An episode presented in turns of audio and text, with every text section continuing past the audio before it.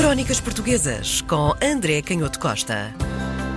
Sextas-feiras sem uma crónica portuguesa não são a mesma coisa e por isso mesmo já aqui está André Canhoto Costa para partilhar connosco hoje um, manu um manuscrito muito importante classificado pela Unesco como património, não é? Sim, uh... património da memória do mundo. Uh, e é, é, um manuscrito com uma, com uma história curiosa e é um manuscrito que também permite um, permite algum distanciamento nesta, nesta fase em que, por vezes, não é muito fácil nós relacionarmos com, com o nosso passado e o facto da Unesco ter consagrado este manuscrito como memória do mundo também às vezes ajuda-nos a vencer um pouco aquela tendência que os portugueses têm de serem um pouco uh, excessivamente críticos. Não é que isso seja um defeito, eu acho que isso é uma, é uma excelente qualidade mas convém colocar as coisas em perspectiva. Este uh, manuscrito é o roteiro da primeira viagem de Vasco da Gama à Índia, uhum. um, eh, entre 1497 e 1499, e uh, permaneceu manuscrito até ao século XIX.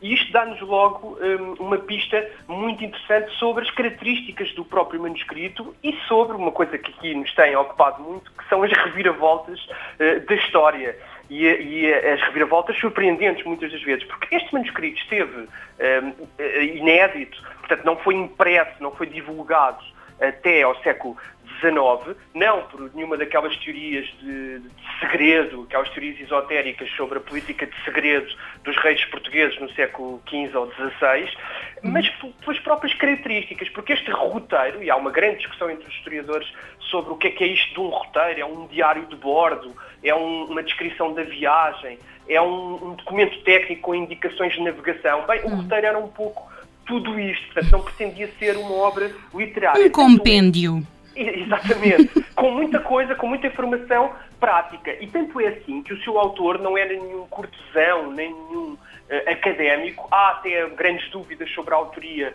deste manuscrito, que tem sido atribuído pelos historiadores ao, ao Álvaro Velho. Uh, e o facto de o autor não ser muito conhecido nem se ter a certeza, ele eventualmente seria um soldado, um marinheiro a bordo de uma das embarcações que uh, acompanhou o Vasco da Gama. Pronto, era a pergunta que eu ia fazer. Quem, quem seria essa pessoa se teria estado, não é?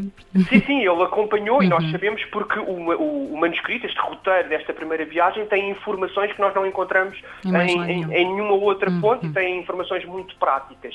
E isto dita-nos logo, de facto, esta, esta característica surpreendente uh, de um manuscrito, que era quase um documento prático, um, um, relatório, um documento de trabalho e que uns séculos mais tarde é considerado pelo Unesco Património eh, da Memória do Mundo e que tem a ver, obviamente, com, com a viagem.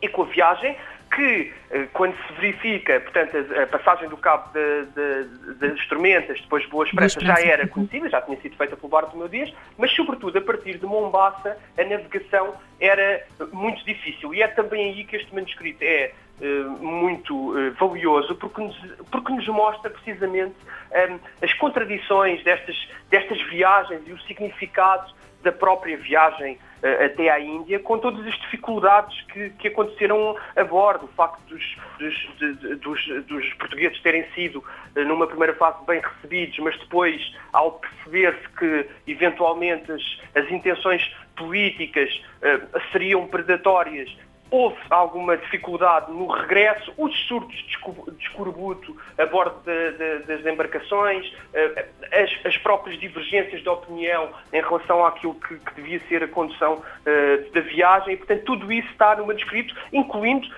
as tais informações muito práticas, como os preços das, das mercadorias, não é?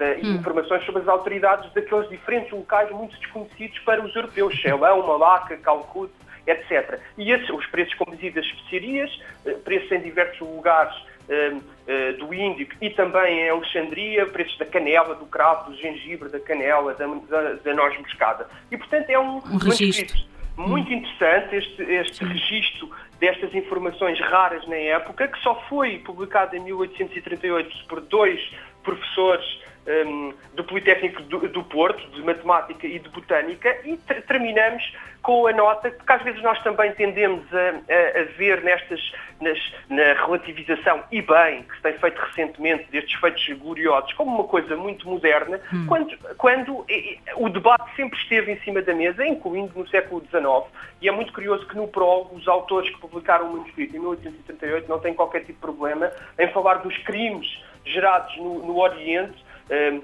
no Oriente tão cobiçado e, e, e, por quantas lágrimas tinha comprado os aromas, as especiarias e o ouro, e falam nas trações, nos prejúrios, nas barbaridades, e que Portugal pagaria com mais de dois séculos de opobres uhum. e de amargura os 80 anos de crimes que tinha cometido uh, no Oriente. E, portanto, um, é mais um daqueles manuscritos que nos dá a memória do mundo e que nos alerta para que uh, estas viagens têm sempre pelo Sim. menos dois lados quando o não contragosto o contragosto da glória e que me lembra sempre a parte das lágrimas lembra-me sempre o poema de Fernando Pessoa ou Mar Salgado. Exatamente. Crónicas Portuguesas com André Canhoto Costa